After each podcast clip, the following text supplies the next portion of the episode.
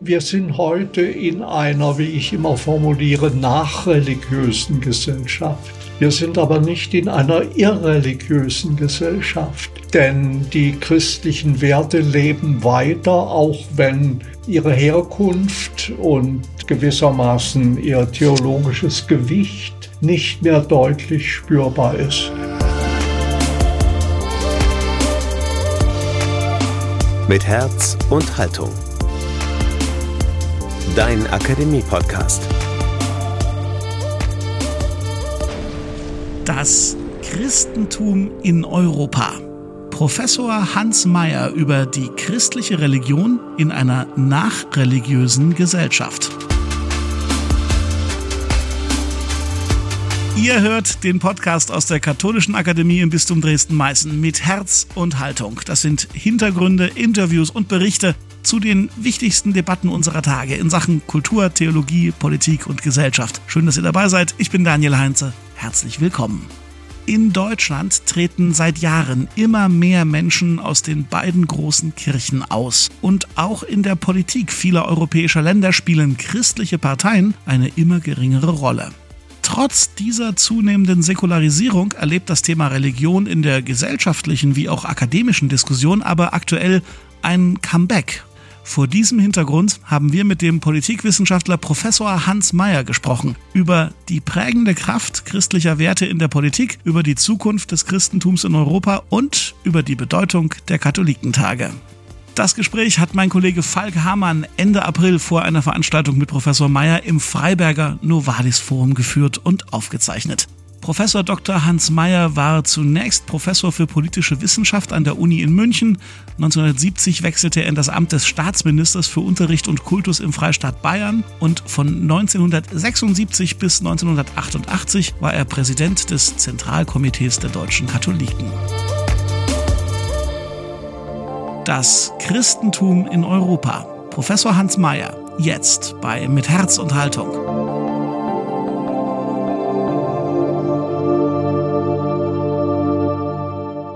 Herr Mayer, bei den letzten Bundestagswahlen erlitten die Unionsparteien hier in Deutschland eine herbe Niederlage. Ganz ähnlich verhält sich das auch in anderen europäischen Ländern, wo christlich-demokratische Parteien seit äh, den letzten Jahren zunehmend an Einfluss verlieren. Insgesamt scheint auch die Wählerschaft in der Mitte immer säkularer zu werden. Sind christlich-demokratische Parteien ein Auslaufmodell? Ich glaube nicht. Wir haben hier eine deutliche Zweiteilung in Europa. Nach dem Krieg habe ich erlebt, wie die christliche Demokratie, so hieß sie allgemein, in Italien eine führende Rolle spielte, in Frankreich sogar noch etwas früher, seit 1944. Und in Deutschland kam sie dann nach dem Krieg langsam gegen das alte Zentrum in Stellung. Wenn wir jetzt äh, in die heutige Zeit springen, dann sieht das verändert aus. Die christliche Demokratie spielt in Italien, in Spanien, in Osteuropa kaum mehr eine Rolle. Sie ist aber stehen geblieben in Deutschland, merkwürdigerweise. Es gibt eigentlich christlich-demokratische Parteien mit größerem Einfluss nur noch in Deutschland. Woher kommt das? Ein Kollege aus Amerika kommt in einigen Tagen zu mir, der arbeitet über diese Frage, woher das kommt. Ich führe es darauf zurück, dass die hm, CDU und CSU in Deutschland äh, ja einen doppelten Charakter hatte. Einmal das C, also die Anknüpfung an christliche Werte nach dem Absturz im Dritten Reich. Zum anderen aber auch das U, die Union, die Union von Protestanten und Katholiken, die sich 400 Jahre bekämpft hatten zum Unheil der deutschen politischen Kultur die nun nach dem Krieg und nach der Erfahrung des Nationalsozialismus einen Bund schlossen. Und der Bund besteht bis heute. Es besteht auch eine gewisse, ja, ein gewisser Wettbewerb zwischen äh, Katholiken und Protestanten. Die Protestanten haben eine eigene Arbeitsgemeinschaft seit jeher. Also es ist ganz merkwürdig, die Union, obwohl in der letzten Bundestagswahl geschwächt, Sie haben darauf hingewiesen, ist doch noch in Europa die führende christlich-demokratische Kraft. Jetzt jenseits der Parteien. Ich habe in einem ihrer Texte, der Text hieß Demokratischer Verfassungsstaat ohne Christentum, gelesen, dass der heutige Rechts- und Sozialstaat, so wie wir ihn kennen, im Ursprung her durch das Christentum entstanden ist, beziehungsweise christliche Ursprünge hat und auch Wurzeln im christlichen Menschenbild.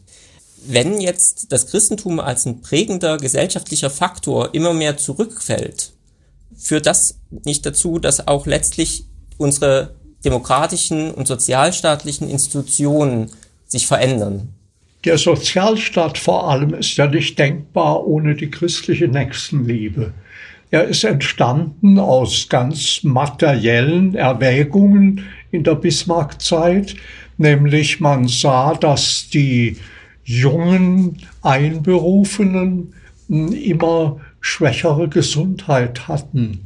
Und äh, daraus, also auf, aus der Sorge um den militärischen Wert der jungen Generation, ist eigentlich der Anstoß bei den Konservativen äh, entstanden, etwas für die soziale Sorge gerade der minder bemittelten Bevölkerung zu tun. Das waren sehr materielle Anstöße. Aber dass der Sozialstaat dann durchkam, vor allem mit der Unfallversicherung, damit fing es ja an, das äh, geht also sicher auf christliche Antriebe zurück. Und äh, wenn man vor allem die ganze ähm, die ganzen Personen verfolgt, die seit der Bismarck-Zeit bis heute für den Sozialstaat stehen. Ich nenne nur eine ragende Figur, Norbert Blüm. Dann äh, wird man diese enge Verbindung deutlich sehen zwischen der christlichen Nächstenliebe, den christlichen Werten und den sozialen Sicherungen. Also wir sind heute in einer, wie ich immer formuliere, nachreligiösen Gesellschaft. Wir sind aber nicht in einer irreligiösen Gesellschaft, denn die christlichen Werte leben weiter, auch wenn ihre Herkunft und äh, gewissermaßen ihr, ihr, ihr theologisches Gewicht nicht mehr deutlich spürbar ist. Wir leben ja äh, immer noch in einer Zeit, die sich nach Christus bewährt. Wir leben im Jahr 2022 nach Christus. Und diese Zählung nach Christus gilt zumindest als Zweitrechnung in der ganzen Welt für Historiker, aber auch für Flugzeuge und für die Bahn. Also die äh, Strukturen, die christlichen, sind sozusagen geblieben, aber ihr Wert, der ist nicht mehr allgemein sichtbar. Eine nicht irreligiöse Gesellschaft, aber doch eine nachreligiöse und die Frage ist eben, wie lang bleiben diese Strukturen stehen? Man kann sich das auch an den Festen klar machen. Wir haben christliche Feste, die zu weltlichen geworden sind. Weihnachten, Ostern, Pfingsten, Himmelfahrt, Frau Leichnam, die sind dann schon im katholischen Bereich. Ähm, aber zum Beispiel hier in Sachsen ist ja äh, der Buß- und Bettag erhalten geblieben der, der im Übrigen ja äh, seinerzeit dann in ganz Deutschland abgeschafft worden ist. Also wir haben eine Schwebelage. Das Christentum ist noch fühlbar in seinen Strukturen, aber die personelle Aneignung und Ausfüllung, die lässt zu wünschen übrig. Es sind auch nur noch ein Viertel der Deutschen getauft. Zu meiner Zeit war das nach dem Krieg noch 80 äh, Prozent, ist dann immer weiter zurückgegangen. Es gibt heute wohl keine Großstadt mehr in Deutschland, in der die äh, Getauften die Mehrheit hätten. Und äh, die größte Gruppe in der Religionssoziologie sind, sind eigentlich die Ungetauften, aber sie sind nicht organisiert. Es gibt also in Deutschland keinen kämpferischen Laizismus, wie zum Teil noch in Frankreich. Ganz eigenartig. Auch hier eine Schwebelage. Aber befürchten Sie, dass jetzt mit der Zeit, wenn diese konfessionslose Schicht in der Bevölkerung größer wird, dass dann auch bestimmte Institutionen oder Selbstverständlichkeiten schwinden oder wegbrechen? Mit dieser Möglichkeit muss man rechnen. Man kann aber auch erwägen, dass äh, das Pendel nach der anderen Seite ausschlägt. Und wenn man einmal die Wissenschaft als Institution beizieht, dann äh, bietet sich ein ganz eigentümliches und anderes Bild. Ich hatte nach dem Krieg einen Lehrstuhl, der auch Soziologie einschloss. Und mich hat natürlich immer die Religionssoziologie, die Kirchensoziologie interessiert. Aber die gab es in der internationalen wissenschaftlichen Öffentlichkeit kaum mehr, sondern da war die allgemeine Meinung, also als ich studierte und später dann Professor wurde, die Religion stirbt ab. Wir können also diesem Sterben gewissermaßen wissenschaftlich zusehen. Daher lohnt es sich nicht, um die Religion herum einen großen wissenschaftlichen Aufwand zu kreieren. Das hat sich heute vollkommen geändert. Das ist wirklich ganz erstaunlich. Sogar führende Vertreter der Säkularität, ich nenne nur Charles Taylor oder Jürgen Habermas, haben sich vollkommen, aber wirklich um 180 Grad verändert. Ich könnte heute von Habermas hm, Sätze zitieren, die also beinahe dem Novalis der Zeit von 1800, von 1799 nahe kommen. Habermas spricht an einer Stelle von postmodernem Gerede und sagt, dass das eigentliche und nie überholte Fundament öffentlicher Ordnung der Gerechtigkeitssinn der Juden auf der einen Seite und die Liebesethik der Christen sei. Ein erstaunliches Bekenntnis. Und Charles Taylor, der kanadische äh, Philosoph, hat äh, ein großes, über tausendseitiges Buch geschrieben über die Säkularität, die er jetzt im Schwinden sieht. Es ist ja auch beim Blick auf die heutige Welt ganz sichtbar, die Religion kehrt zurück, zum Teil in gefährlichen Formen, in Formen neuer Gottesstaaten, in Formen von Befehlen zur Vernichtung der anderen. Das äh, ist eine weltweite Bewegung und äh, insofern können wir in Europa sogar froh sein, dass ein gewisser Säkularismus diese Bewegung zum neuen Gottesstaat aufhält. Denn in Europa soweit es vom Christentum geprägt war, hat sich immer das Bild und das Gesetz der zwei Reiche verfestigt, nämlich gebt dem Kaiser, was dem Kaiser und Gott, was Gottes ist. Das ist im Grunde, hm, darauf weist zum Beispiel der Historiker Winkler hin, das ist im Grunde auch das Fundament der Demokratie. Die Demokratie ist kein Gottesstaat. Aber auf der anderen Seite blendet sie Gott nicht aus. Gott ist gewissermaßen der Garant der Bürger. Er war ja lang auch der Bürger für Verträge. Er war lang der Bürger für Friedensverträge. Hm, Friedensverträge wurden bis zum Wiener Frieden von 1815 immer hm, geschlossen in nomine patris et also im, im Namen der äh, Dreifaltigkeit. Und das hat erst mit dem Versailler Frieden aufgehört, 1918, 19. Und äh, man kann sich fragen, ob Friede überhaupt gebaut werden kann auf reine Machterwägungen und auf einen reinen Machtproporz. Sie braucht etwas, was jenseits des Kampfs steht.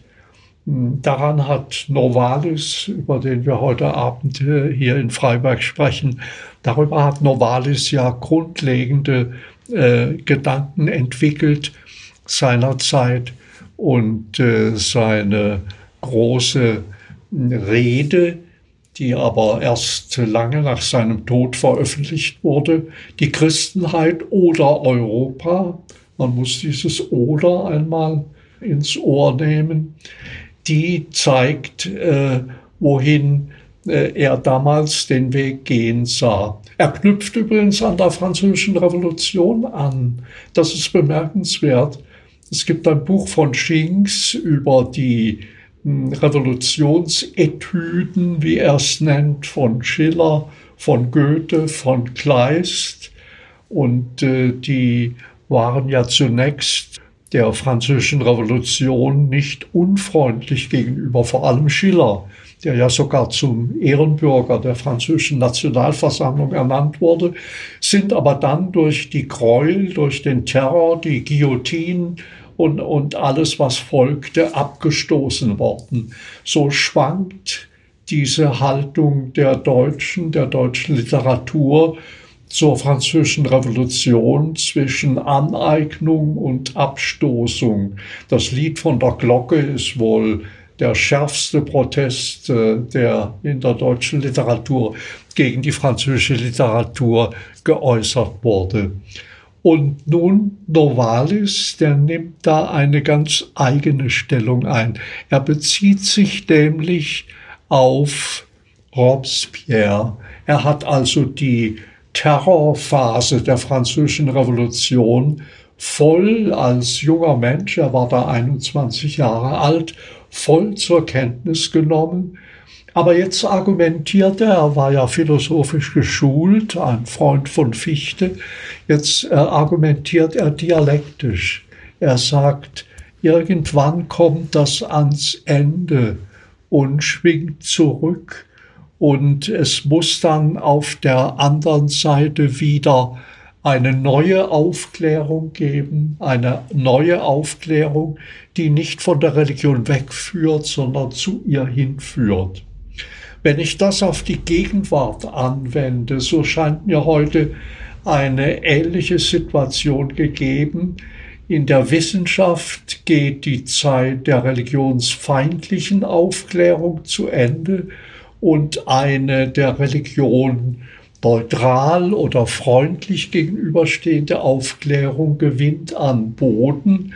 Und daraus schließe ich, dass äh, der unzweifelhafte äh, Verlust der Kirchen an Bürgern es gibt ja wirklich die massivste Austrittsbewegung, wohl seit, der, seit den Zeiten der Reformation, dass die aber auch eines Tages endet und sich umkehrt, hoffentlich nicht in einen neuen Fundamentalismus, in ein neues Gottesstaatsdenken, das wäre falsch, sondern das wird sich, vermute ich, irgendwo in der Mitte einpendeln. Geblieben ist ja, das ist eine große Errungenschaft Europas, die Religionsfreiheit.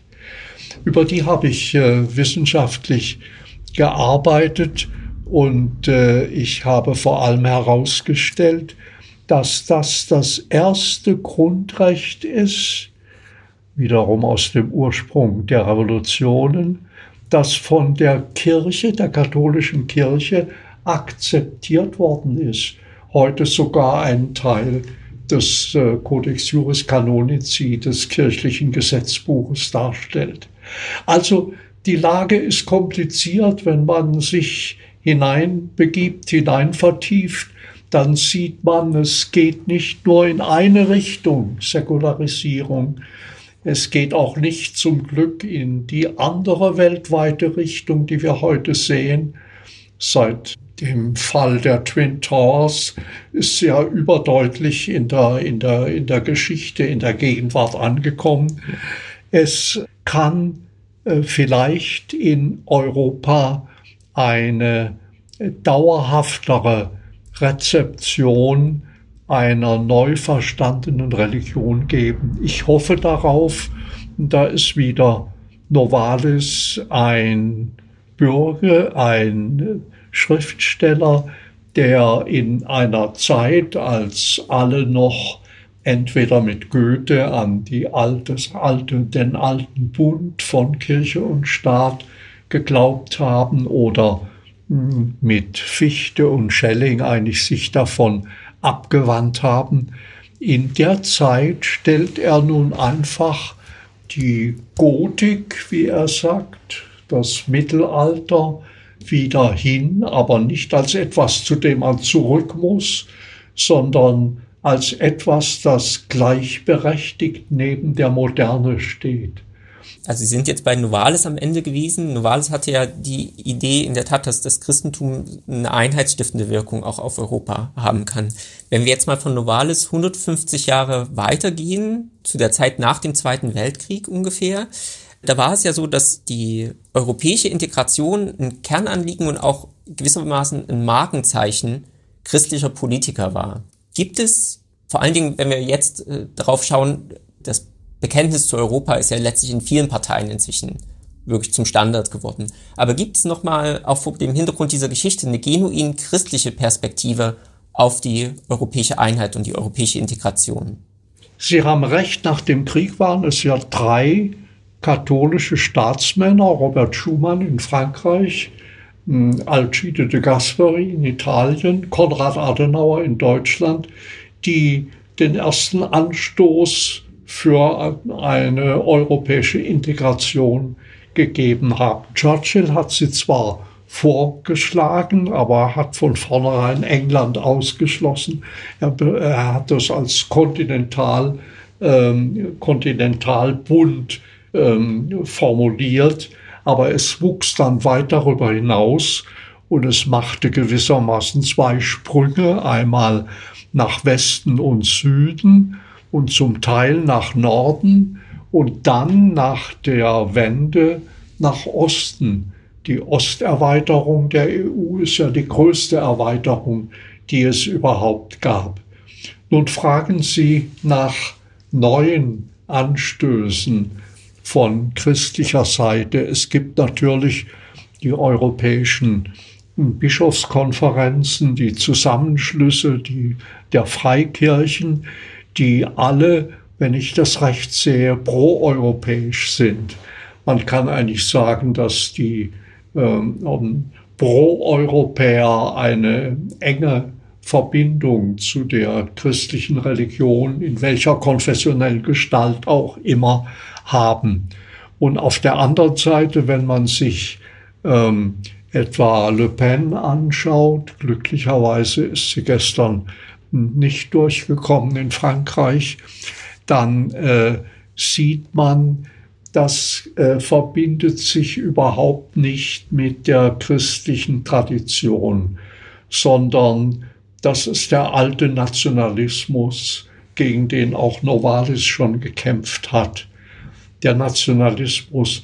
Ich habe Le Pen sagen hören mh, hm, im Europäischen Parlament, äh, ich will an die Stelle Deutsch des deutsch-französischen Bundes ein Frankreich für sich und ein Deutschland für sich stellen. Das ist aber ein schrecklicher Rückfall. Ich habe ja die Kriegszeit noch erlebt als junger Mensch, bin mit meiner Schwester zusammen verschüttet worden beim Angriff auf äh, Freiburg am 27. November 1944. Nach dem Krieg hatten wir böse Jahre, Hungerjahre. Unser einziger Lichtblick in die Zukunft war Europa. Ich erinnere mich, wie wir in Freiburg nach Breisach gefahren sind und von der anderen Seite kamen junge Franzosen und wir haben gemeinsam Grenzpfähle verbrannt. Einige sind dafür dann eingelocht worden, aber nur kurz. Und äh, das war äh, der Gedanke, wir müssen jetzt aus diesen eng gewordenen äh, nationalen Befestigungen heraus und wir müssen das Gemeinsame suchen. Also diese europäische Bewegung, die kam nun wirklich aus christlichem Geist. Und ich hoffe, dass sich das wieder erneuert, dass wir also solche äh, Anstöße auch in Zukunft erleben. Leider ist ja das Projekt eines europäischen Menschenrechtstextes an Frankreich gescheitert denn da sollte Gott erwähnt werden. Und das ging gegen die äh, Republik Laik. Und äh, Jacques Chirac hat damals Helmut Kohl angerufen und ihm klargemacht, das geht mit Frankreich nicht. Daran ist dann eigentlich die europäische Grundrechtscharta gescheitert. Aber ich hoffe, wir erleben in Zukunft auch Dinge, die nicht scheitern, die äh, glücken. Jedenfalls würde ich mir es wünschen, weil ich den Aufbruch, den wirklich feurigen Aufbruch der Europabewegung nach dem Krieg noch physisch erlebt habe. Lassen Sie mich zum Schluss jetzt noch zu einem anderen Thema kommen, was aber auch mit dem Christentum aktuell in Europa und in Deutschland zu tun hat. Jetzt steht ja aktuell wieder ein Katholikentag vor der Tür, diesmal in Stuttgart. Und auf Katholikentagen werden ja nicht nur Glaubensthemen verhandelt, sondern immer auch die politischen und gesellschaftlichen Fragen der Zeit. Sie hatten schon erwähnt, wir haben jetzt gerade hier in Deutschland eine große Austrittswelle von Menschen aus beiden großen Kirchen. Wie sehen Sie denn angesichts der steigenden Austrittszahlen aus der katholischen Kirche die Zukunft des Katholikentags als Institution? Ich glaube, der Katholikentag hat ein starkes Fundament er ist ja ein Kind der Revolution, nämlich der Revolution von 1848. Damals fand der erste Katholikentag im kurfürstlichen Schloss in Mainz statt, übrigens von Laien getragen. Die Geistlichen, die dabei waren, waren äh, nur die Präsidents der katholischen Verbände aber es war noch kein Bischof dabei, interessanterweise. Also die Amtskirche wuchs erst langsam in den Katholikentag hinein. Und äh, diese starke Tendenz äh, eines Laienkatholizismus, die ist geblieben. Ich glaube, die wird auch diesen Rückgang und diese Austrittswelle überstehen. Aber freilich eine Anfechtung ist es und ähm, das äh, Gespräch darüber steht ja auch im Mittelpunkt des Stuttgarter Katholikentags. Wäre es aus Ihrer Sicht sinnvoll, wenn hier immer weniger Kirchenmitglieder in Deutschland da sind, die auch zu so einem Tag wie dem Katholikentag gehen würden, den Katholikentag europäisch weiterzuentwickeln, also im Sinne eines europäischen Katholikentags? Ja, das wäre ein Ziel aufs innigste zu wünschen. Aber da müsste man an die Katholikentage anderer Länder anknüpfen können. Und das ist eigenartig. Also da setzt sich doch völkerpsychologisch die deutsche Psyche durch mit ihrer Neigung zur Geschlossenheit und zur Gemeinsamkeit. In Frankreich gab es Katholikentage, die sind aber dem latenten Anarchismus zum Opfer gefallen. Es gibt heute keine mehr. In Italien gab es mindestens Movimenti, Bewegungen, aber Bewegungen sind etwas Flüchtiges.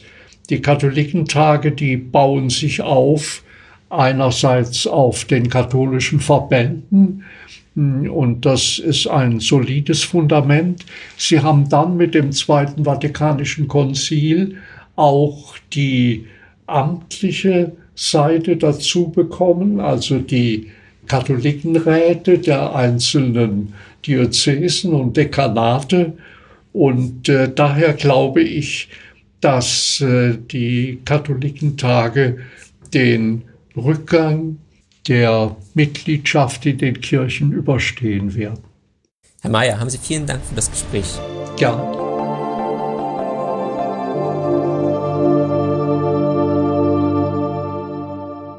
Das war Falk Hamann von der Katholischen Akademie in Dresden im Gespräch mit Professor Dr. Hans Mayer zum Christentum in Europa.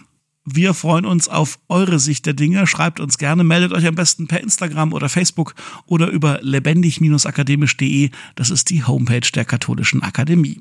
Und wenn euch gefällt, was wir euch hier Woche für Woche anbieten, dann empfehlt uns gerne weiter. Das ist die beste Werbung, die wir kriegen können. Wenn ihr also Menschen in eurem Bekanntenkreis habt, von denen ihr denkt, das könnte die oder den interessieren, dann sagt ihnen, es gibt mit Herz und Haltung, ist ein cooler Podcast, kostet nichts, überall wo es Podcasts gibt. Vielen Dank für eure Unterstützung. Für das Entstehen dieser Folge maßgeblich verantwortlich waren Falk Hamann, Thomas Arnold, Emily Siegel und ich. Ich bin Daniel Heinze, sag Dankeschön fürs Zuhören und bis zum nächsten Mal. Mit Herz und Haltung. Dein Akademie-Podcast.